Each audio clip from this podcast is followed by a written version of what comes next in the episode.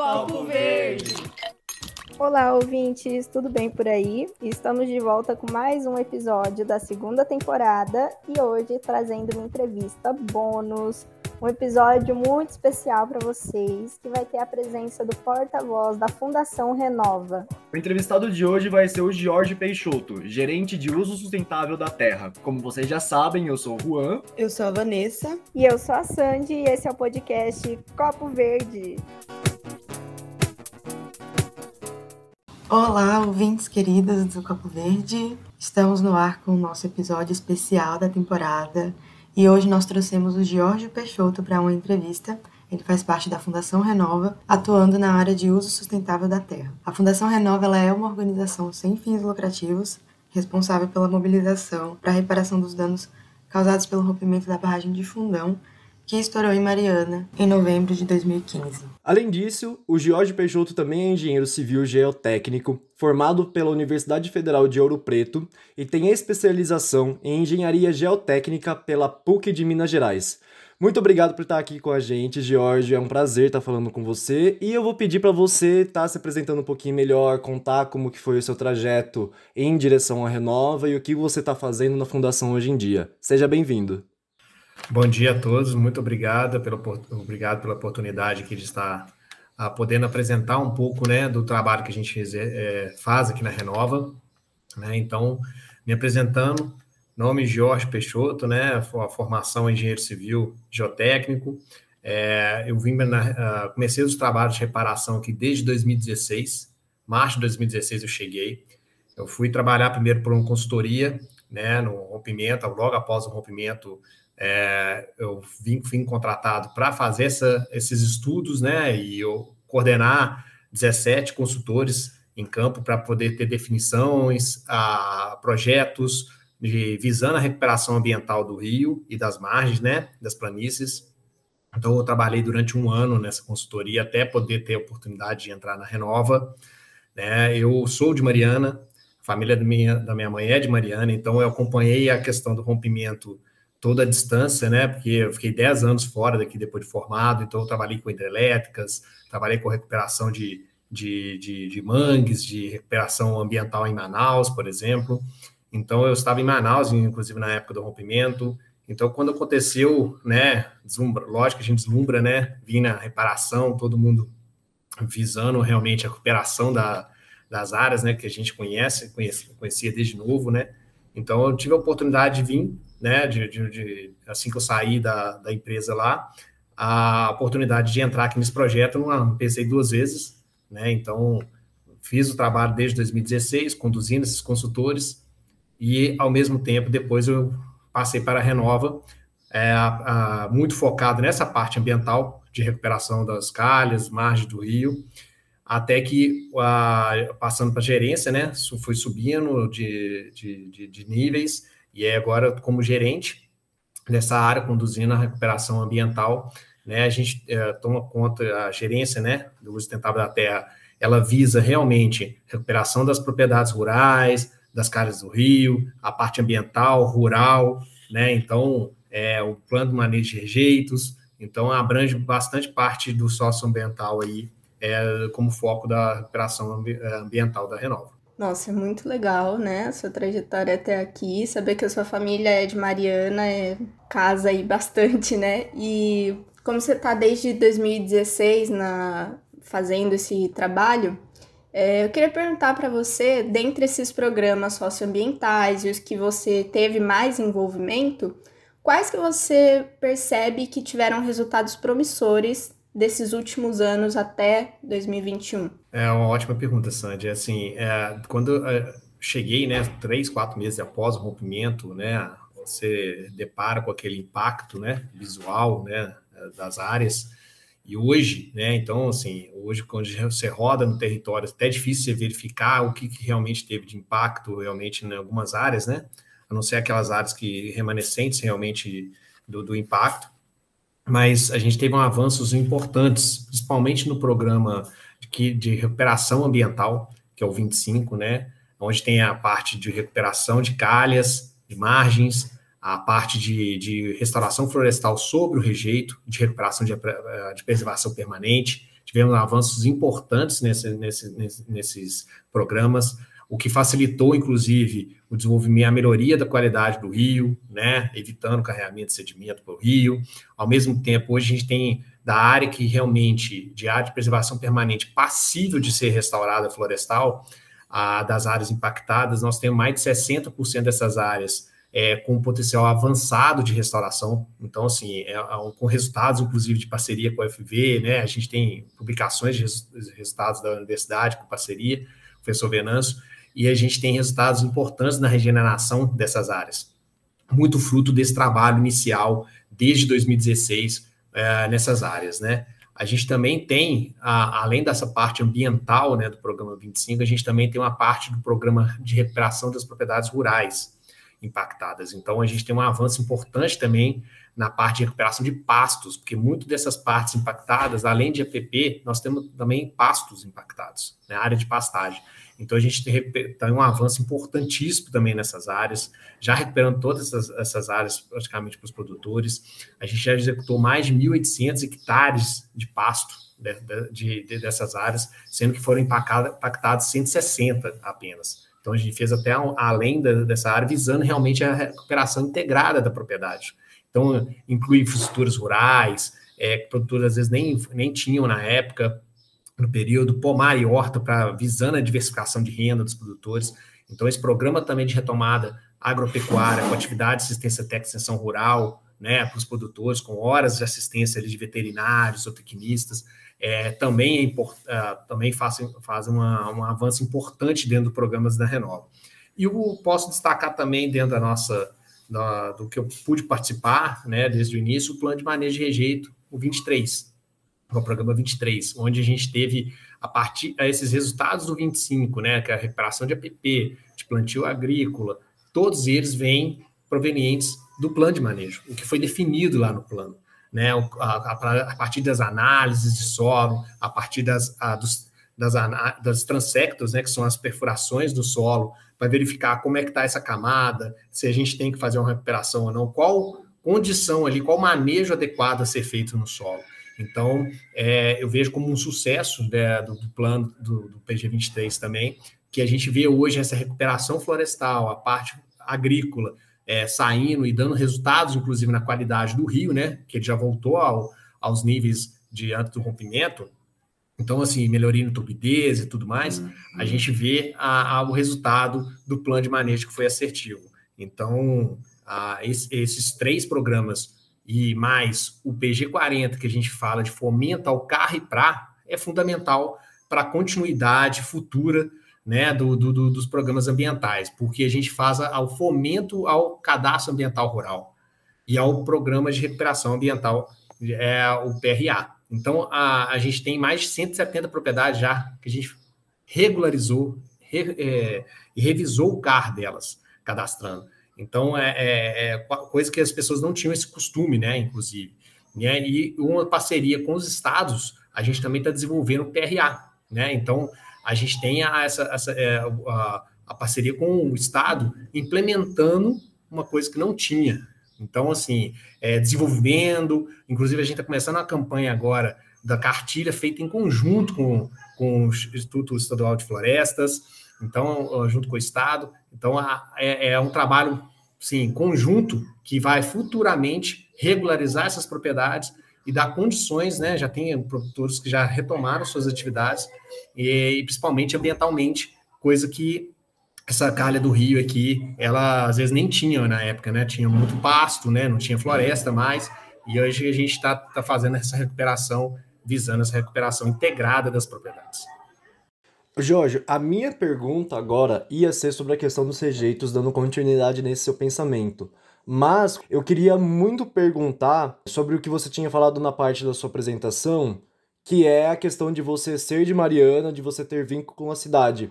Parte do projeto do podcast é falar nossas experiências pessoais, tentar entender o que, que acontece com a gente em relação ao meio ambiente e tudo mais. E como você tem um vínculo, como você tinha dito, de ter morado na cidade, de ter voltado para aí, eu queria muito saber qual é o seu sentimento e qual é o sentimento de quando aconteceu no caso, de tipo, quais foram suas impressões, mas também hoje em dia como que tá. Eu lembro que o país inteiro ficou arrasado, todo mundo ficou muito chocado com a situação toda de quando tinha acontecido. Até hoje se discute em muitos fóruns, em muitas notícias, muitas reportagens, mas eu queria uma perspectiva um pouco mais pessoal da sua parte. Você pode falar um pouquinho pra gente? Posso. É, para mim é uma satisfação, tá? Então, assim, a gente vê o resultado que dos, dos últimos anos, né? Dos, quando eu, eu cheguei três meses, né? eu conhecia já a região, por exemplo, algumas propriedades, algumas áreas aqui na região, eu já conhecia alguns municípios antes, né, de distritos, eu já conhecia antes do, do rompimento, e a gente a visualizar, né, na época do rompimento, eu cheguei pouco tempo depois, e o impacto que é, e hoje, o resultado que tem, é, para mim, é uma satisfação enorme. E, e, eu não tenho dúvida, assim, muita gente que a gente conversa, que eu converso, amigos de infância, parentes, é, pessoas próximas, né, que eu, eu, tenho contato aqui, as pessoas me dão um, um feedback muito positivo com relação às ações, sabe? É lógico que a, a, a parte ambiental, estou falando da parte ambiental principalmente, né?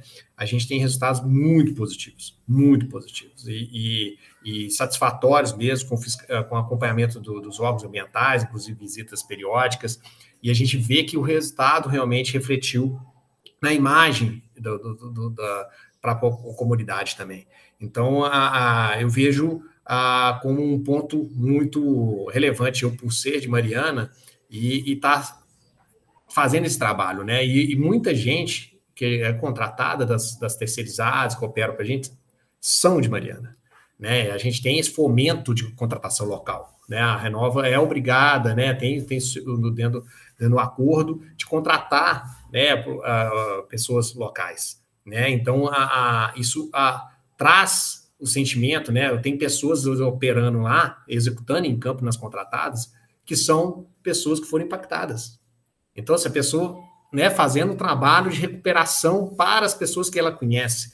Né? Isso, isso não tem preço, assim, né? Então, é, você vê o engajamento das pessoas e o, sentimento de querer ajudar, de querer é, ver aquela pessoa é, melhor, né? É o que grande segura, que segura todos, todos aqui, né? E, e que faz com que a gente é, continue empenhado é, no propósito que é visando a reparação da, da, das pessoas que foram impactadas. Então, os resultados que eu tenho, as pessoas que eu converso, é, hoje temos um, uma satisfação realmente pelo trabalho. É, o dia que eu saí daqui, embora cabeça, cabeça erguida pelo e tem, tem vou divulgar sem dúvida nenhuma e faço questão de divulgar pelo resultado que a gente teve aqui é satisfatório.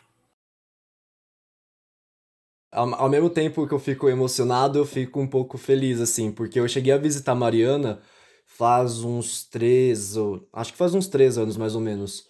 E quando eu fui, a única coisa que eu pensava era isso. Eu não cheguei a parar na cidade, mas eu olhei e falei, hum, aqui é onde aconteceu aquilo, sabe? Tipo, é uma memória que ficou em mim, sabe?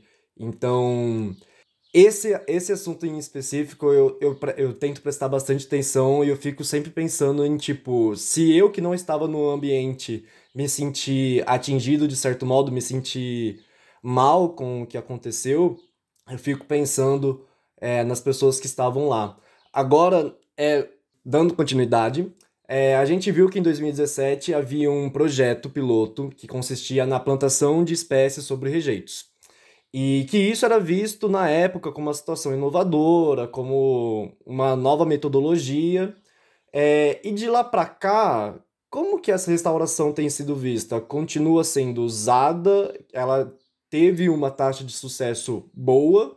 Porque tem um pouco de tendência a imaginar que por estar em uma área onde tem rejeitos, é, pode ser prejudicial às espécies pelo fato de ter muitos contaminantes.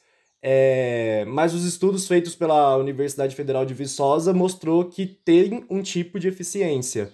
Então, olhando de longe parece contraditório por conta dos rejeitos, mas e aí? Foi efetivo ou não foi?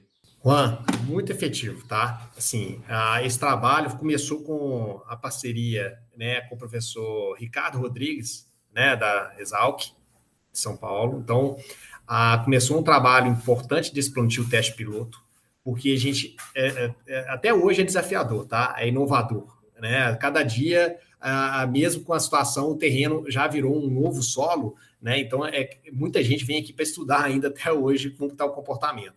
Então, a gente, o primeiro trabalho começou com o professor Ricardo Rodrigues, e aí escolheu algumas áreas, alguns produtores liberaram essas áreas, inclusive, para a gente fazer os testes nas áreas de preservação permanente.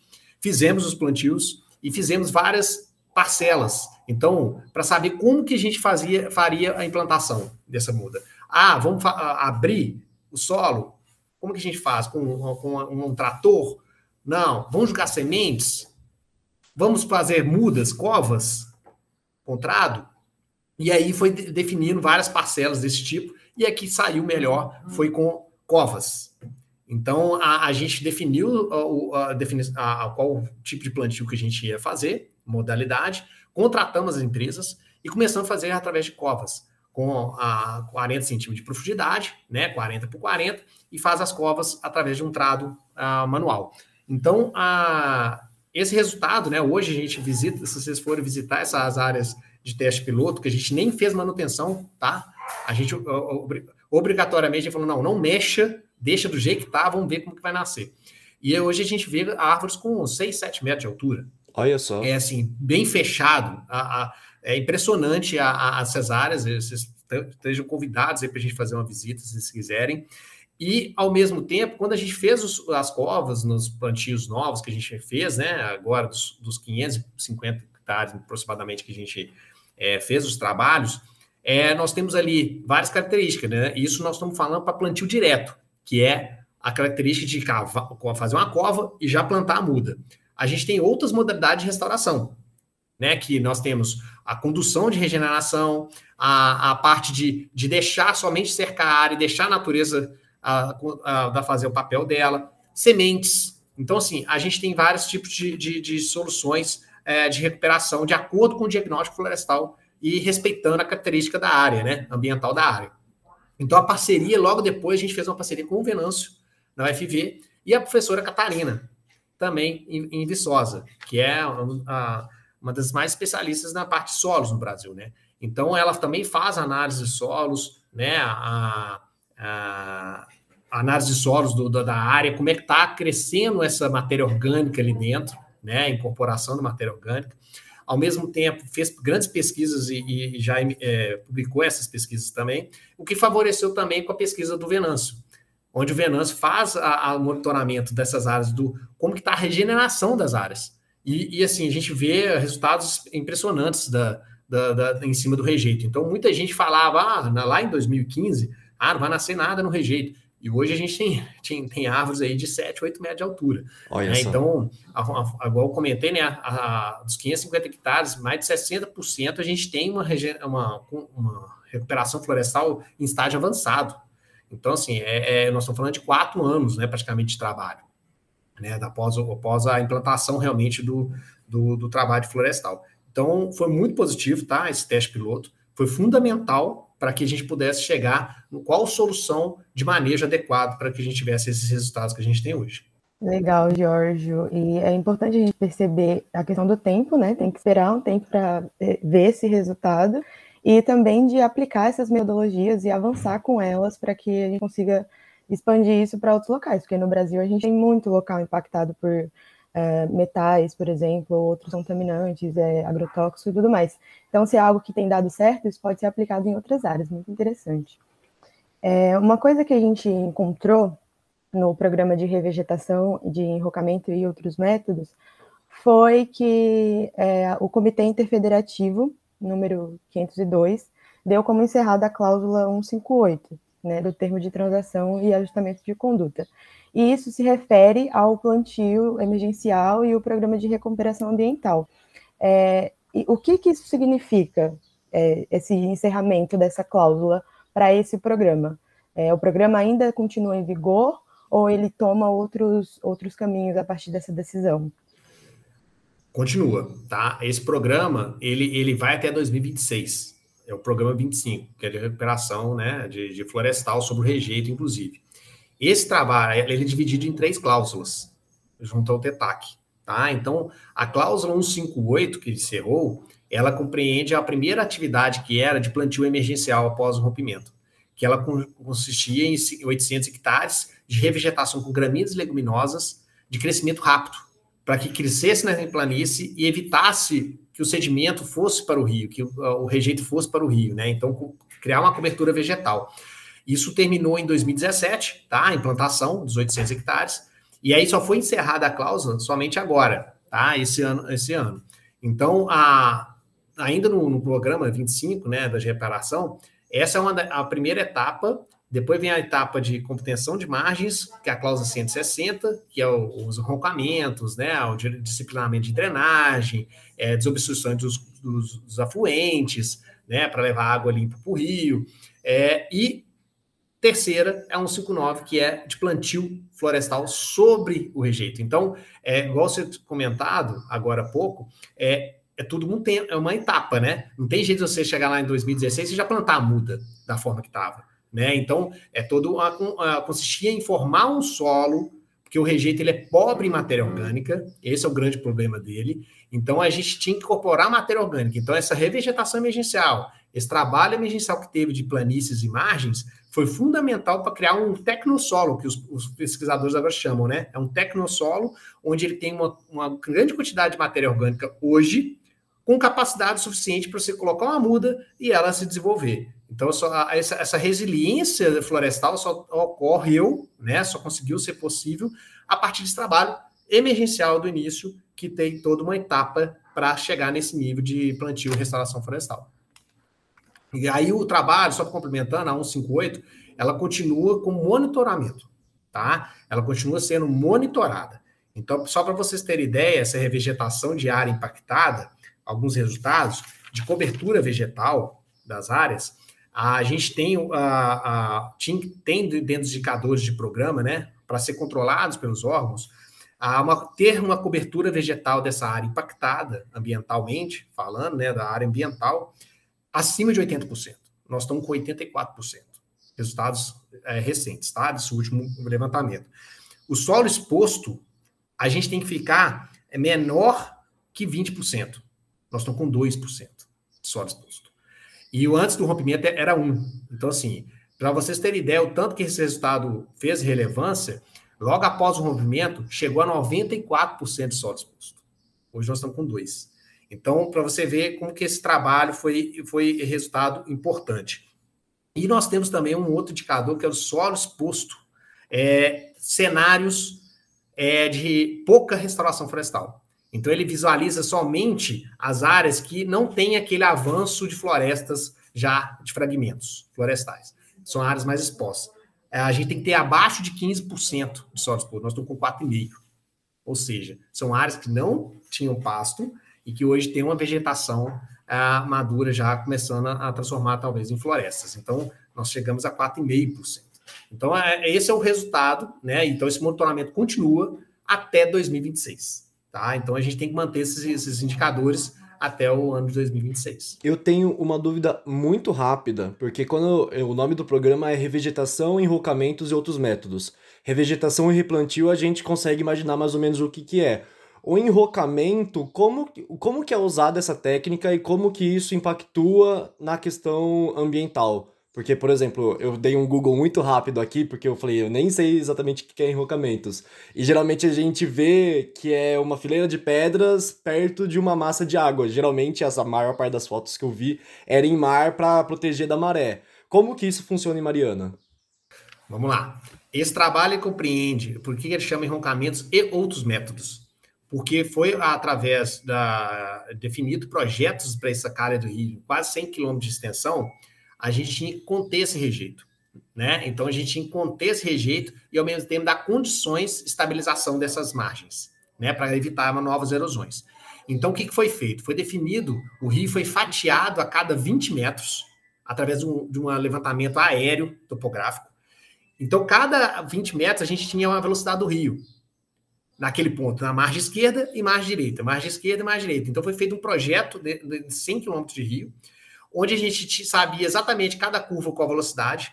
Então, através de uma metodologia a, é, de, de é, cálculo realmente de engenharia, é, a, a, gente definiu-se qual velocidade ali a gente teria que colocar uma, uma rocha para conter aquela margem, para ganhar maior, maior, onde tem maior velocidade, e onde a gente não teria que colocar uma coisa mais robusta como, como rocha. Então, nós estamos falando desse trecho aí, em torno de 15% foi usado rocha. O restante todo foi usado é, método, outros métodos, que é bioengenharia. Então, o trabalho de bioengenharia é, consistia, né, a, onde que a gente colocava rocha, por exemplo, a, na hora de colocar na margem, só para você entender o conceito, a gente desenhava de novo a margem com a máquina, escavava o pé da margem do colado com o rio, aplicava um, um, um geotexto, né, uma manta né, de, de, de permeável, aplicava a rocha sobre ele e certo. encaixava. Então você protegia o pé do talute. Então, é Entendi. porque na hora que viesse a, a, a, o rio mais forte, ele não rompia esta área. Acima dessa rocha, quando a margem era alta, a gente fazia um complemento com, plante, com covas, coviano, aplicando gramíneas leguminosas, né, um gramínea para poder crescer rápido, e uma biomanta, que é uma biomanta de 100% fibra de coco, que com o tempo ela só serve para aumentar a, a, a, umidade do solo, protegendo a semente para que quando ela, ela crescesse. Depois que ela cresce, um ano depois você nem vê mais bioma, a, a, o material ali, porque a, a própria fibra de coco ajuda como matéria orgânica no solo. Então, futuramente, depois de um ano, você não via mais nada. Tem, tem rocha aí que está toda coberta de vegetação. Então, esse é o trabalho, o conceito do, da bioengenharia. Então, a, a, esse trabalho todo de, de, de, de margens e calhas de rio foi usado esse conceito de bioengenharia, com o uso de biorretentores, por exemplo, onde a gente não usava rocha nas margens, usava biorretentor. O que, que é? É um rolo de fibra de coco, 100% fibra de coco. E ele desfaz depois de um ano. Uhum. Então, a gente colocava ele nas margens, com, segurando as margens, e isso aí, com o tempo, depois que colocava a vegetação, ela tomava conta a vegetação depois fazia o papel de contenção. O problema é que era o solo era exposto. Depois que você aplica o retentor e coloca a vegetação, a vegetação cresce, isso some. A vegetação hoje você nem, você nem vê que teve retentor de sedimento ali. Então foi um trabalho, o conceito desse trabalho sempre foi visão, visual ambiental. A gente não podia mudar a característica ambiental do rio. Então, visualmente, não dava para ficar concretando, é, botando rocha para tudo é lado. Isso é, você muda a característica ambiental, né? A, visão, a visão. Então, hoje você chega e visita, você nem imagina que ali teve um trabalho de margem a, a uma, com máquina, com biomanta, porque a vegetação hoje já tomou conta da área e já está fazendo o seu papel de contenção. Então, a gente vai partir para a última pergunta, que a gente está chegando aí no nosso tempo limite. É, a gente fez, nós três, né, a gente estuda junto, nós somos da mesma sala e do mesmo curso, e nós fizemos um trabalho sobre a renaturalização do Rio Gualacho, que foi feito é, pela Renova, né, foi impactado pela barragem de Fundão e, e a Renova utilizou algumas técnicas pioneiras para fazer isso, né, e é importante que sejam feitos esses trabalhos para que o rio volte ao seu estado natural, para que ele consiga é, dar condições para a existência de vida ali de, novamente, né? Então, você, é, eu queria que você comentasse um pouco mais sobre as técnicas utilizadas nesse projeto do, de renaturalização do Rio Galacho, inclusive o plantio de mudas, né? A, e falar dos resultados desse, desse projeto, que, pelo que eu pesquisei, foi bom, né? Já que esse projeto piloto ele ganhou reconhecimento internacional é, esse ano. Então, eu gostaria que a gente finalizasse falando um pouco dele, que parece algo que trouxe muito resultado positivo e inclusive um reconhecimento premiado. Sem dúvida. Você vê que a parte ambiental, né, a recuperação ambiental, ela passa por etapas, né? Nada vem de uma é igual muita gente queria que já andasse muito rápido, né? As, as coisas lá em 2016. Então, é, é, só é, foi possível esse trabalho a partir de todo o conceito que eu comentei da recuperação das calhas e margens, né? Então, a, a, essa foi a, a, próxima etapa. Pós a parte florestal, a gente teria essa nova etapa, né? Então foi definido, né? Como que a gente recuperar, retomar esse rio de, de forma a retomar os peixes, retomar a, a fauna ali do, do, do, local, né? E foi, foi desenvolvido esse projeto, né? E de renaturalização foi escolhido algumas áreas uh, para fazer esse teste, né? Piloto E a gente implementou esses testes, né? E, e foi visto assim, ela, ela atravessa, o que ele consiste, né? Através de instalação dentro do rio de troncos de madeira, né? De, a, onde são cravados nas margens, uh, segurando as, mar, nas margens, é, ao longo do rio também, né? De forma a criar ambientes, né? Com reduções de velocidade da água, que dá a um ambiente com velocidades mais rápidas, que é uma coisa natural de qualquer rio, onde dá, propicia né, essa, essas áreas de remanso de menor velocidade do rio, o nascimento de espécies de peixes, né, de, de outros, a, a outros animais a, no rio. Então, a partir desse trabalho né, de incorporação desses cenários né, aquáticos que você vai criando ali, foi incorporando, a gente viu que os resultados ah, foi muito positivo, né? A gente eh, tem vídeos, inclusive, de peixes cuidando dos próprios filhotes, né? já boto, colocando ovos, ovos na, na, nessas áreas de remanso, a vegetação, né? As plantas aquáticas já retomando nas áreas. Então, nesses trechos que a gente fez os testes, a gente teve resultados muito positivos em relação a esse tema. Ao mesmo tempo, ele também ajuda a proteger as margens porque você reduz a velocidade de alguns trechos, né? Então você, você direciona o rio, você, você, você, deixa ele mais com condições naturais do que simplesmente uma calha correndo de um rio normal, de uma cidade grande, por exemplo. Né? Ali ah, você tem quebras de velocidades, o que favorece tanto a proteção margem como a parte de, de retomada dessa fauna é, dentro do rio. Então, o resultado foi muito positivo e hoje a gente está verificando a possibilidade de ampliação disso tá? Essa ampliação para outros trechos do, ao longo do rio, porque isso naturalmente, futuramente vai vir, né? Ah, só que é, demora, né? Então a gente está tentando acelerar o processo de, de, recuperação do rio. A gente já vê várias áreas com peixes, é, pessoal pescando e tudo mais, mas ao mesmo tempo essa característica mais é, ambiental mesmo de ah, cai uma árvore na margem que cai no rio e ali cria um remanso essa questão natural, a gente está acelerando isso dentro do processo de recuperação ambiental. Então, o projeto agora, a ideia é ampliar ele para outros trechos do rio, para que a gente possa tentar acelerar o processo de recuperação ambiental do, do rio.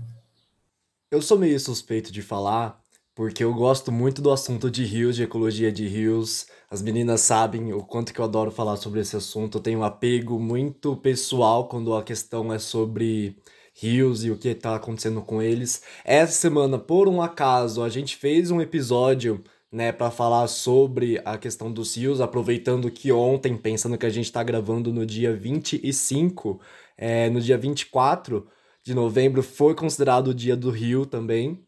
É uma celebração para aproveitar e divulgar sobre a questão da importância dos rios, da questão da água bem tratada tanto para a população quanto para a irrigação de, é, de plantações, quanto para os ecossistemas aquáticos. E eu vejo que tem muitas comunidades e culturas indígenas que enxergam o rio, inclusive, como um elemento vivo, onde em alguns ambientes ele se transforma, em alguns ambientes ele se comporta de uma forma, e mais para baixo ou mais para cima ele se comporta de outra. Então, eu vejo que o cuidado que se tem que ter com o rio, principalmente nessa questão do, do manejo de rejeitos, da questão de fazer o replantio, de fazer a renaturalização do rio, para transformar ele da forma mais natural possível, como você falou, é assim de uma essência muito boa, eu enxergo para o rio. Porque existem muitas cidades que acabam ficando sobrepostas pelo rio. O rio passa por debaixo das cidades, por exemplo. E fazer o tratamento dele, fazer o manejo dele, como vocês estão fazendo, para mim, é uma ação muito, muito, muito importante, assim, sabe? É, eu não sei se você gostaria de comentar mais alguma coisa ou não, senão a gente já pode partir para a finalização também. Sim. É, desculpa, Juan, eu tenho, eu tenho sim. A, até porque, por isso mesmo, a Renova, né, ela tem outros programas, é, um voltado para pesca, um voltado para a parte de povos tradicionais, que os indígenas, por exemplo, um para a parte de, de monitoramento hídrico, uhum. outros para a parte florestal. Então, assim, você tem uma gama de ações, né, inclusive programas sociais, né, da, da, da região. Então, você tem, tem uma gama, né, a Renova é um, é um, é um pacote de ações que interligam ali, justamente visando esse, esse comentário que você fez, tá? Então, as, as, áreas trabalham em conjunto, realmente, a gente com a equipe da pesca, a gente com a equipe do monitoramento hídrico, o pessoal da, da, da parte de indígenas, que é mais lá para próximo, no médio doce, né, do que no alto doce aqui, né? Então, assim, a gente tem um trabalho bem de interação entre os programas, justamente visando esse, esse, esse ponto que você está comentando. Inclusive de, de abastecimento, né? Até mesmo de tratamento, né, de fluentes e tudo mais. A gente tem esse, esse programa também específico para que aos municípios seja implementado tratamento de esgoto, inclusive, para não ser lançado dentro do rio. Né? Bom, Jorge, eu queria agradecer então pela entrevista. Eu gostei muito de tudo que foi dito, da sua disponibilidade de tempo, da fundação também. A gente viu, né, como eu estava conversando com o pessoal da assessoria, como é difícil, né, fazer é, não dar o conflito das agendas, tentar encontrar um horário perfeito para conversar com todo mundo. Queria mais uma vez falar que eu me sinto muito contemplado pelo seu trabalho que você está fazendo, como vocês estão lidando com o Rio. Então, deixar aqui para vocês, o site é www.fundaçãorenova, sem acento, sem o C cedilha, tá, gente? .org. É, lá vocês vão encontrar um pouquinho mais sobre a Renova, a história da Renova, né? Então vão lá dar uma conferida. É, agradecer ao Giorgio por estar aqui presente também. Foi muito boa a conversa, foi muito legal escutar a sua história, o que você faz na Renova. Eu que queria agradecer, gente, uh, pela oportunidade, né, de poder mostrar um pouco mais do trabalho que a gente vem fazendo aqui e os resultados. Muito obrigado pela oportunidade. E só mais uma coisa para os nossos ouvintes, né, pedir para vocês seguirem as nossas redes sociais também, que é arroba Copo Verde Podcast. E lá vocês vão encontrar outros conteúdos que a gente cria e divulga na plataforma. Mas é isso, muito obrigada, Renova, muito obrigada, Jorge. Bom, galera, nesse episódio nós quisemos trazer a Fundação Renova para falar um pouco sobre o trabalho de recuperação né, de uma área impactada, até mesmo como um complemento para o nosso episódio de desastres naturais, não tão naturais assim. Mas claro, que a gente sabe que os impactos de um desastre como a barragem de Fundão é, são demorados para solucionar e para remediar. E, além de tudo, a Fundação Renova tem muitos programas e ações, e isso faz com que a gente não consiga abarcar tudo né, de uma vez só no, num episódio de 30 minutos. Mas foi ótimo a Fundação disponibilizar um porta-voz para a gente, para conversar. E futuramente a gente pode até conversar sobre outros temas dentro desse contexto de recuperação ambiental, social e econômica dos desastres. E na próxima semana a gente vai ter um episódio com um tema, gente, que vai estar, tá, ó, show de bola, atual, hein? Então não percam esse próximo episódio. E enquanto isso, vocês aproveitem para escutar tudo que a gente já tem lá no ar. É isso aí, galera. Muito obrigado por ouvir até aqui e até semana que vem. Um abraço para todo mundo.